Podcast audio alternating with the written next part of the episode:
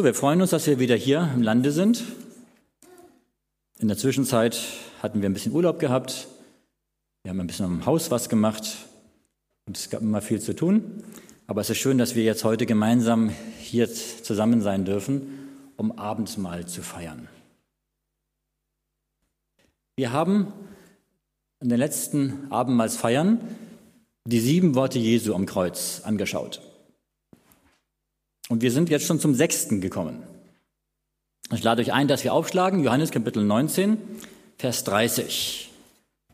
Johannes Kapitel 19, Vers 30.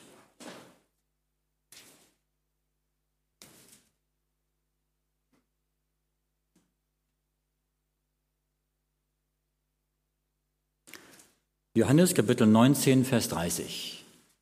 Dort heißt es, als nun Jesus den Essig genommen hatte, sprach er, es ist vollbracht, und neigte das Haupt und verschied. Das ist das, der sechste Satz, das sechste Wort, was Jesus am Kreuz gesprochen hat. Die ersten drei Worte Jesu waren vor der Dunkelheit gesprochen. Jesus ist morgens um 9 Uhr gekreuzigt worden und zwischen 9 Uhr und 12 Uhr hat er die ersten drei Worte gesprochen, nämlich Vater, vergib ihnen, denn sie wissen nicht, was sie tun. Zu dem Schächer neben ihm am Kreuz, du wirst mit mir im Paradiese sein. Und zum Johannes oder zu seiner Mutter, siehe, das ist dein Sohn. Und zum Johannes, siehe, das ist deine Mutter. Das waren in den ersten drei Stunden. Dann um 12 Uhr ist es dunkel geworden. Von 12 Uhr bis 3 Uhr war es finster über Golgatha. Und die, die letzten vier Worte hat Jesus nach der Dunkelheit ungefähr um drei Uhr nachmittags gesprochen. Das vierte Wort war, mein Gott, mein Gott, warum hast du mich verlassen? Das fünfte Wort, mich dürstet.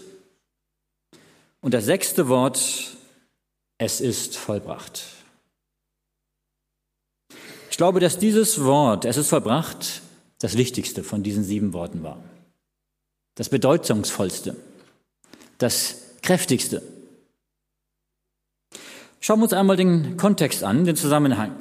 Wir lesen Johannes Kapitel 19, die Verse 25 bis 30. Da heißt es, es standen aber bei dem Kreuz Jesu seine Mutter und seine Mutterschwester Maria, die Frau des Klopas und Maria von Magdala. Und als nun Jesus seine Mutter sah und bei ihr den Jünger, den er liebt hatte, spricht er zu seiner Mutter, Frau, siehe, das ist dein Sohn. Danach spricht er zu, dem Jünger, siehe, das ist deine Mutter. Und von der Stunde an nahm sie der Jünger zu sich. Danach, als Jesus wusste, dass schon alles verbracht war, spricht er, damit die Schrift erfüllt würde, mich dürstet. Da stand ein Gefäß voll Essig, sie aber füllten einen Schwamm mit Essig und steckten ihn auf ein Üsoprohr und hielten es ihm an den Mund. Als nun Jesus den Essig genommen hatte, sprach er, es ist vollbracht, und neigte sein Haupt und verschied. Ja, hier haben wir die Beschreibung von dem, was vorher geschah. Interessant ist, wir haben kein Evangelium, wo alles am Kreuz beschrieben ist sondern in dem einen wird das geschrieben, in dem anderen wird jenes geschrieben, aber wir haben kein Evangelium, wo alle Worte Jesu oder auch alle Begebenheiten am Kreuz vorkommen. Jeder hat sich andere Dinge gemerkt, für jeden waren andere Dinge wichtig. Hier im Johannes haben wir natürlich das, was Johannes selbst angeht. Denn Johannes, Jesus hat zu Johannes selbst gesagt, siehe, das ist deine Mutter. Weil Jesus seinem Lieblingsjünger Johannes seine Mutter anvertraut hat nachdem er selbst dann nicht mehr da war. Dann haben wir hier auch das Wort Jesu, mich dürstet, das Zeichen des stellvertretenden Leidens Jesu, dass er wirklich gelitten hat, körperlich gelitten hat. Dass er den Essig zu trinken bekommt und dann diesen Satz des Sieges, es ist vollbracht. Nach dem Johannesevangelium ist das der letzte Satz Jesu gewesen. Aber wir wissen auch im Lukasevangelium, dass noch ein Satz danach kam, nämlich, dass Jesus sagte, Vater, ich befehle meinen Geist in deine Hände. und dann stirbt er. Es ist vollbracht. Was hat Jesus damit gemeint? Warum hat er diesen Satz am Kreuz gesprochen? Es war ein Ausruf des Sieges, des Sieges Jesu. Was meint er damit? Was ist vollbracht? Erstens, alle Verheißungen, Vorbilder, Prophezeiungen und Opfer des Alten Testamentes sind jetzt vollbracht. Sie sind erfüllt. Die Juden lebten in der Erwartung des Messias. Schon im Garten Eden hat Gott vorausgesagt, dass jemand kommen wird, der der Schlange Satan den Kopf zertreten wird. Und auf diesen Messias, der die Sünde besiegt, der Satan besiegt, haben die Juden, haben die, die Kinder Gottes über 4000 Jahre lang darauf gewartet. Und die Juden auch über Jahrhunderte. Und es gab viele Voraussagen auf den Messias, auf den Erlöser. Seine Zeit wurde vorausgesagt, seine Geburt wurde vorausgesagt, sein Geburtsort wurde vorausgesagt, sein Wohnort, seine Armut, seine, Sünd, seine Sündlosigkeit, sein Leiden, sein Tod, seine Auferstehung, alles ist vorausgesagt worden. Es ist vollbracht. Und jetzt sagt Jesus, das hat sich alles erfüllt. Und mit meinem Tod, den ich jetzt sterben werde, ist das vollbracht. Auch die Vorbilder im Alten Testament. Wir haben viele Typologien auf Jesus. Josef war ein Typus auf Jesus. Er ist auch verkauft worden, unschuldig. Er ist für 30 Silberstücke ver ver verkauft worden. Die Geduld des Mose Mose war ein Typus auf Christus. Die Furchtlosigkeit Kalebs, das Priesteramt Melchisedeks, die Weisheit wie Salomo, alles Typologien auf Christus. Jesus sagt, es ist vollbracht. In Jesus ist alles erfüllt, ist alles vollbracht. Die Stiftshütte und der Tempel. Alle Geräte waren ein Hinweis auf den Messias. Der Vorhang, die Tür, der Schaubrottisch, der siebenarmige Leuchter, der Räucheraltar, alles war ein Hinweis auf den Messias. Es ist vollbracht. In Jesus ist alles vollbracht, erfüllt. Und natürlich die Opfer. Im Alten Testament haben sie ja sehr viele Opfer gebracht, über Jahrtausende hindurch. Hunderte, Tausende von Opfern, Tieropfer. Und zwar, die Opfer haben nicht Kraft in sich selbst gehabt, sondern sie waren nur gültig im Glauben an den kommenden Messias, an den Erlöser. Und jetzt sind alle Opfer vollbracht. Ab diesem Moment war kein Opfer mehr nötig, weil das wahre Opfer Gottes, das Lamm Gottes, das der Welt Sünde trägt, vollbracht ist. Und ich denke mir, dass die Bewohner des Himmels das angeschaut haben, diese Jahrtausende von Opfern. Und sie haben sich gefragt, oh Herr, wie lange noch? Wann werden diese Opfer ein Ende finden? Wann wird das endgültige Opfer gebracht werden, das ein für alle Mal die Sünde wegnimmt? Und Jesus sagt, es ist vollbracht. Alle Verheißungen, alle Vorbilder, Prophezeiungen, und Opfer sind vollbracht. Was ist noch vollbracht? Zweitens, die Erlösung ist vollbracht. Wir lesen Johannes 17, Vers 4. Das ist einige Blätter davor. In seinem hohen priesterlichen Gebet sagt Jesus, Johannes 17, Vers 4, ich habe dich verherrlicht auf Erden und das Werk vollendet, das du mir gegeben hast, damit ich es tue. Hier haben wir das gleiche Wort. Ich habe das Werk vollendet, vollbracht.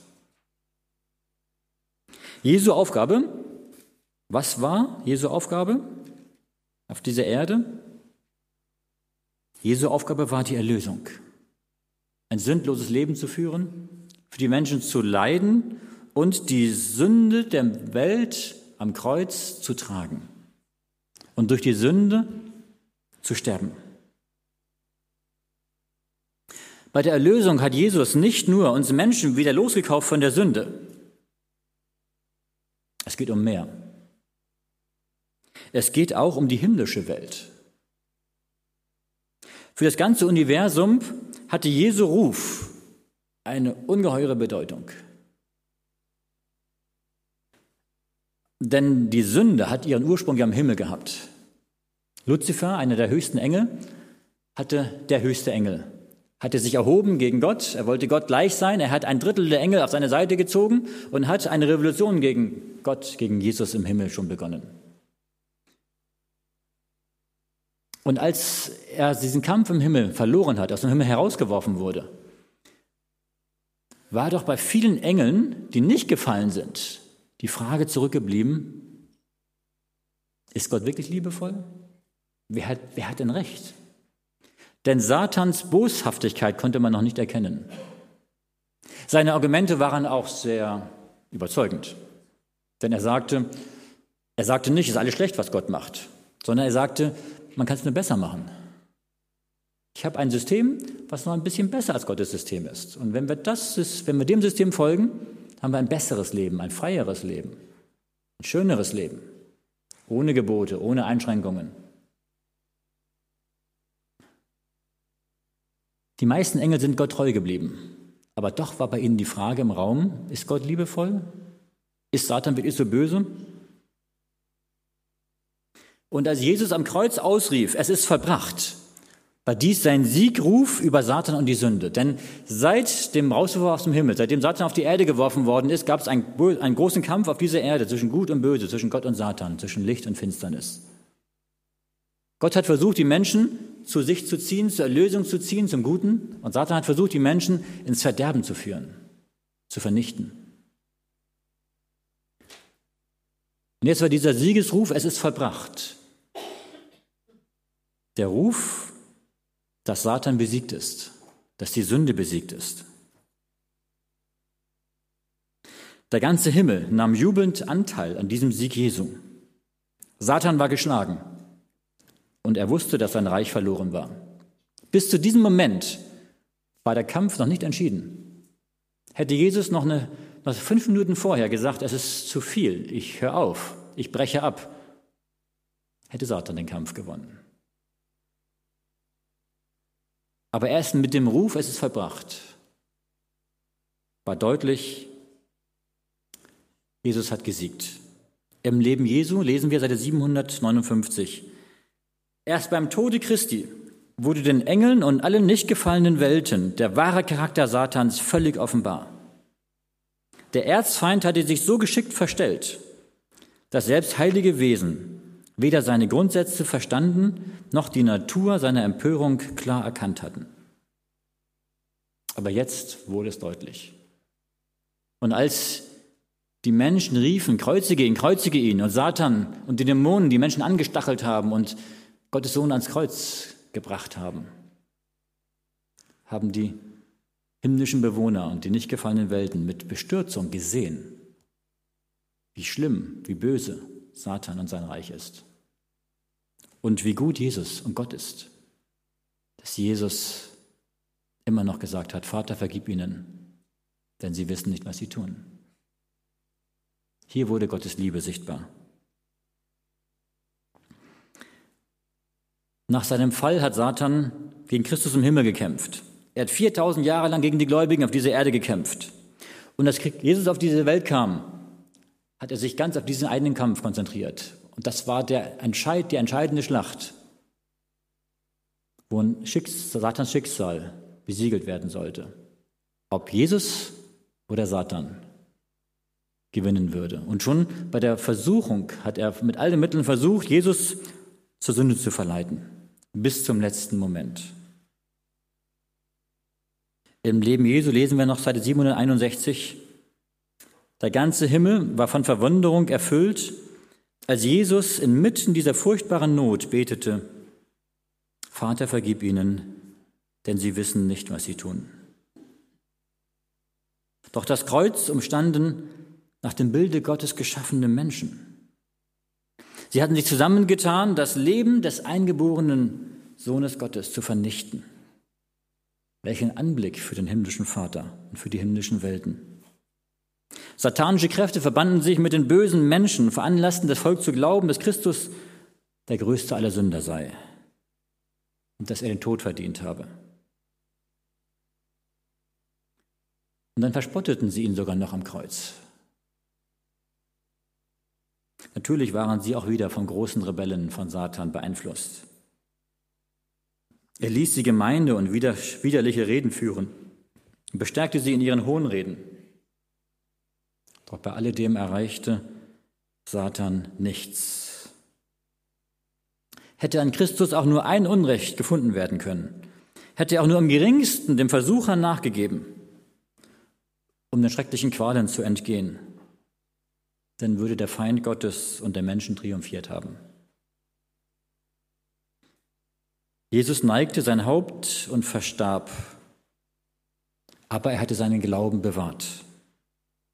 Er war seinem Vater gehorsam geblieben. Und in Offenbarung 12, Vers 10 lesen wir, Offenbarung 12, Vers 10, genau in Bezug auf diesen Moment des Sieges Jesu. Offenbarung 12, Vers 10. Und ich hörte eine große Stimme, die sprach im Himmel, nun ist das Heil und die Kraft und das Reich unseres Gottes geworden und die Macht seines Christus, weil der Verkläger unserer Brüder verworfen ist, der sie verklagte Tag und Nacht vor unserem Gott. Es ist vollbracht. Dieser Ausspruch, der hier erwähnt ist, der wurde bei Jesu Tod im Himmel gesagt. Dass in diesem Moment, als Jesus gestorben ist, als er rief, es ist vollbracht, in diesem Moment war das Heil und die Kraft und das Reich wieder Gott zugefallen und die Macht seines Christus. In diesem Moment war Satan, der Verkläger, endgültig verworfen. Und Jesus rief, es ist vollbracht. Noch ein Zitat aus dem Leben Jesu, 762. Satan erkannte, dass ihm seine Maske abgerissen war. Seine Handlungsweise war vor den nicht gefallenen Engeln und vor dem ganzen Himmel offenbar. Er hatte sich selbst als Mörder zu, ver zu erkennen gegeben. Indem er das Blut des Sohnes Gottes vergoss, begab, begab er sich aller Sympathien himmlischer Wesen. Fortan war sein Wirken beschränkt. Das letzte Band der Zuneigung zwischen der himmlischen Welt und Satan war zerrissen. Doch trotzdem wurde Satan noch nicht vernichtet. Jetzt, selbst in diesem Moment, verstanden die Engel noch nicht, was der große Kampf noch alles in sich vereinte. Die auf dem Spiel stehenden Grundsätze mussten erst völlig offenbart werden. Und um der Menschen willen musste Satans Existenz noch eine Zeit lang erhalten bleiben. Menschen wie Engel mussten den großen Gegensatz zwischen dem Fürsten des Lichtes und dem Fürsten der Finsternis erkennen und sich entscheiden, wem sie dienen wollten. Nach Jesu Tod hat Satan eine neue Anklage erfunden, indem er nämlich sagte, Gottes Gesetz brauchen wir nicht mehr. Man kann es sowieso nicht halten und Gerechtigkeit und Barmherzigkeit schließen sich aus. Er hat damals schon im Garten Eden gesagt, jede Sünde muss bestraft werden. Man kann keine Vergebung bekommen. Wie soll der Sünder Vergebung bekommen? Denn wenn Gott einem Sünder vergeben würde, dann müsste eigentlich jeder Sünder gerettet werden. Aber Jesus hat gezeigt, es ist möglich. Indem er stellvertretend die Sünde trägt, kann Gott dem Sünder vergeben und trotzdem gerecht bleiben. Jesu vollkommener Gehorsam ist vollbracht. Denn eine Aufgabe Jesu war auch, Gottes Charakter zu offenbaren. Er hat gesagt, wer mich sieht, der sieht den Vater. In Jesus können wir Gottes Charakter erkennen. Und bis zum letzten Atemzug hat er einen vollkommenen Gehorsam gezeigt und Gottes Charakter offenbart.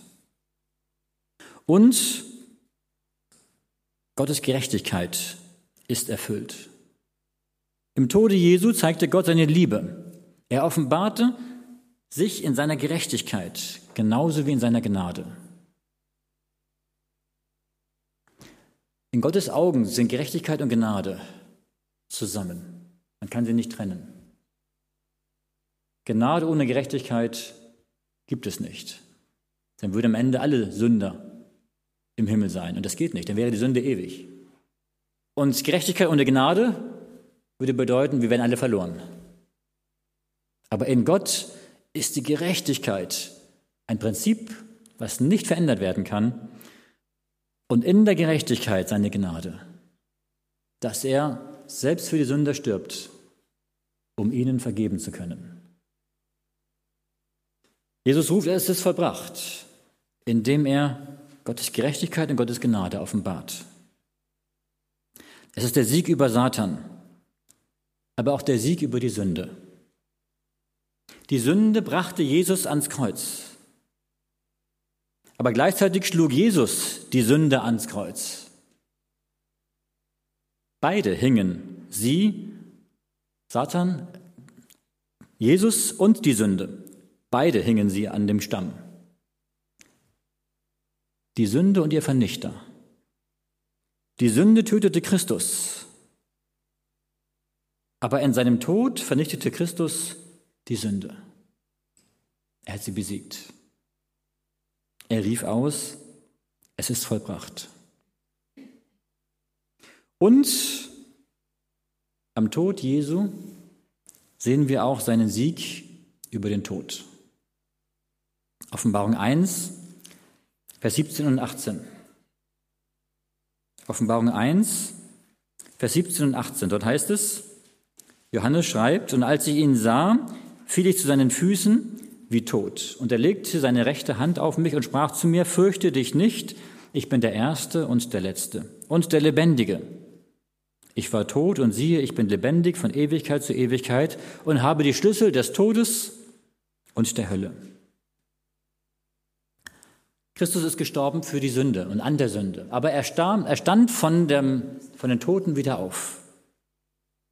Dadurch hat Jesus den Sieg über den Tod errungen. Das bedeutet, dass jeder Mensch, der stirbt, auch wieder auferstehen kann und auferstehen wird, weil Jesus auferstanden ist, weil er den Tod besiegt hat. Und jetzt gab es eine neue Behauptung Satans. Er sagte, durch Jesu Tod ist das Gesetz aufgehoben. Gottes Gesetz ist fehlerhaft und beim Tod Jesu aufgehoben worden. Jesus hat es erfüllt und jetzt ist es nicht mehr gültig. Aber mein Lieben, wenn das stimmen würde, dann hätte Jesus gar nicht zu sterben brauchen. Hätte Gott sein Gesetz, das übertreten worden ist, ja gleich ändern können, dann wäre die Sünde keine Sünde mehr gewesen. Dann wäre keine, keine Gnade mehr nötig.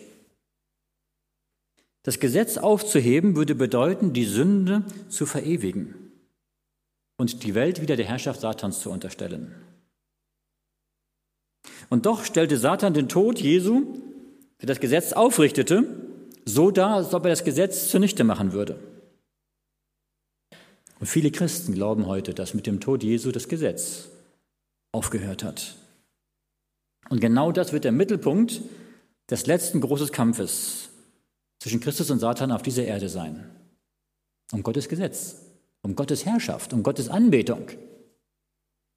Alle Menschen werden die Wahl treffen müssen zwischen dem Gesetz Gottes und den, Gese und den Geboten der Menschen.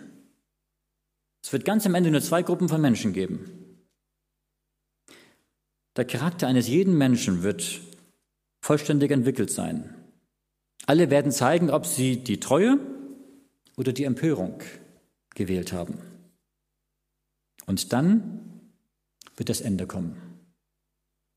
Gott wird sein Gesetz rechtfertigen und er wird sein Volk erlösen. Satan und alle, die die Empörung gewählt haben, werden umkommen. Sünder und Sünde werden am Ende untergehen.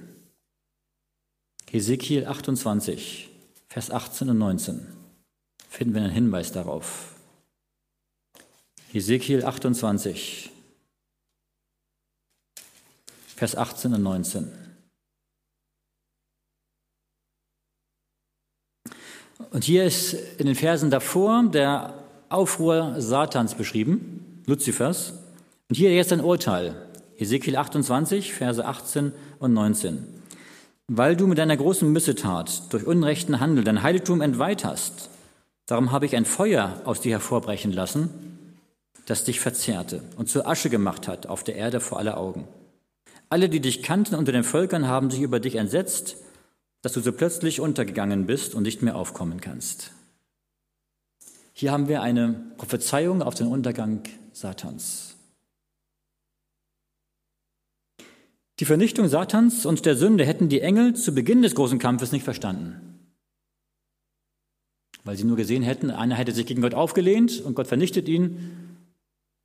Und sie hätten eigentlich Gottes Liebe nicht verstanden, sondern sie hätten Gott nur aus Angst gedient. Am Ende wird es nicht so sein. Satan hat seine Natur, die Grundsätze seiner Herrschaft offenbart. Und dann wird die Ausrottung der Sünde Gottes Liebe rechtfertigen und seine Ehre wiederherstellen. Die Gläubigen werden auf der neuen Erde mit Freude Gottes Willen tun und sie werden sein Gesetz in ihrem Herzen tragen. Als die Engel Jesus am Kreuz hängen sahen, haben sie sich gefreut.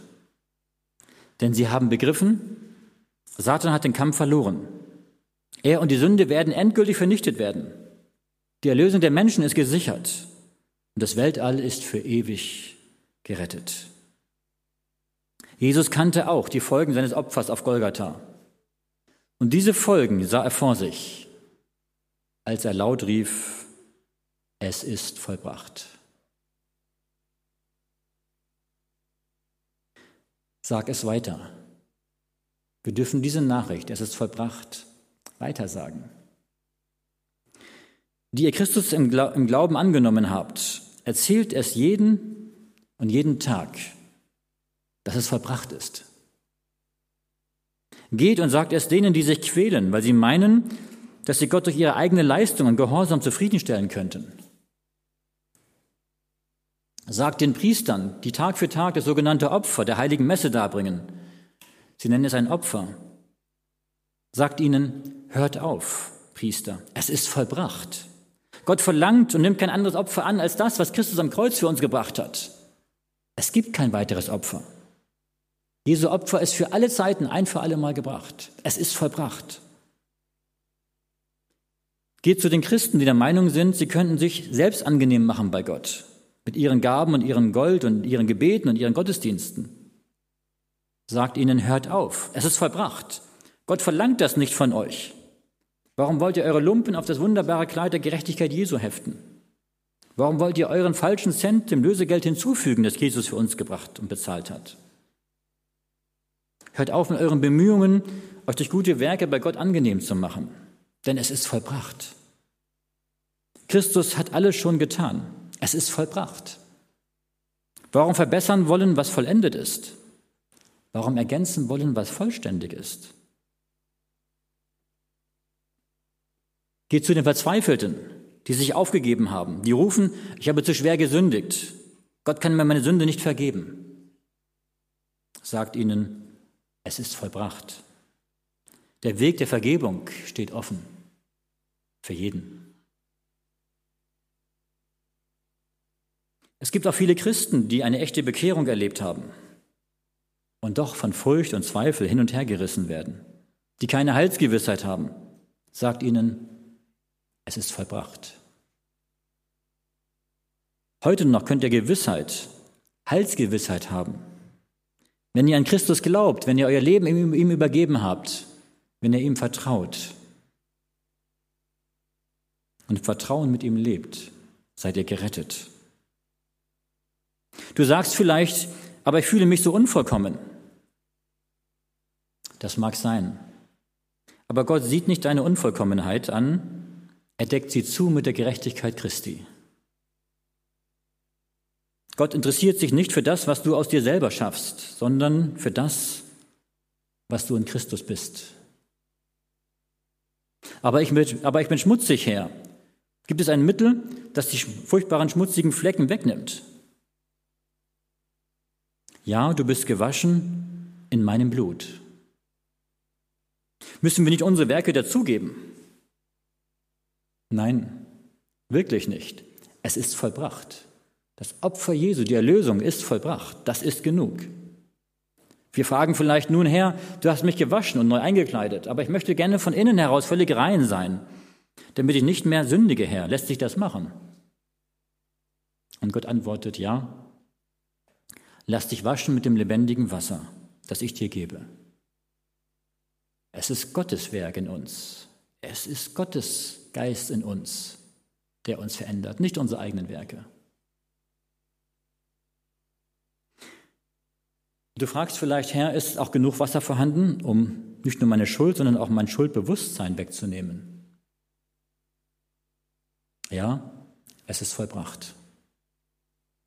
Jesus Christus ist deine Heiligung ebenso wie deine Erlösung.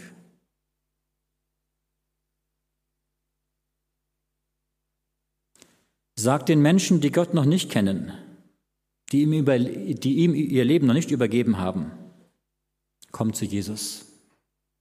Wenn du heute deine Sünde verabscheust, dann glaube an den, der gesagt hat, es ist vollbracht. Hast du Verlangen nach Christus? Möchtest du von ihm gerettet werden? Er sagt in Offenbarung 22, 17, wer ihn dürstet, der komme. Und wer da will, der nehme das Wasser des Lebens umsonst. Es ist vollbracht. Das Tor zum Paradies, zum Mahl des Herrn, ist wieder geöffnet.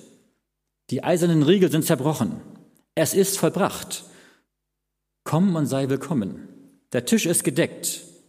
Lade die Menschen ein von den Straßen und den Hecken. Komm, auch wenn du sündig bist. Komm zu Jesus. Er lädt dich ein. Er bittet dich, zu ihm zu kommen, ihm dein Leben zu geben. Es ist vollbracht. Das, was wir tun müssen, ist, die Erlösung Jesu, die er verbracht hat am Kreuz, anzunehmen. Ja sagen dazu. Wir dürfen mit freudigem Herzen heute das Abendmahl feiern, zum Tisch des Herrn treten Gemeinschaft mit Jesus haben. Denn es ist vollbracht. Und deswegen dürfen wir Gott dankbar sein, uns freuen, freuen an der Gemeinschaft mit ihm und dieses Abendmahl im Gedenken an seinen großen Sieg am Kreuz gemeinsam feiern. Amen.